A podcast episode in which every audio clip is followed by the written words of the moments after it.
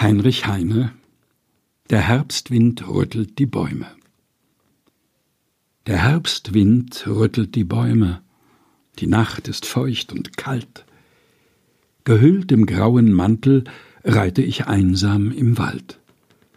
Und wie ich reite, so reiten mir meine Gedanken voraus, sie tragen mich leicht und luftig nach meiner liebsten Haus.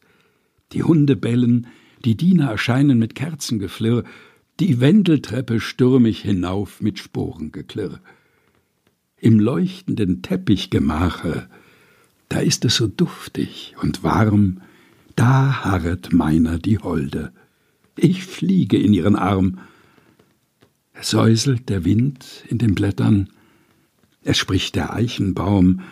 Was willst du, törichter Reiter, mit deinem törichten Traum? Heinrich Heine der Herbstwind rüttelt die Bäume. Gelesen von Helga Heinold.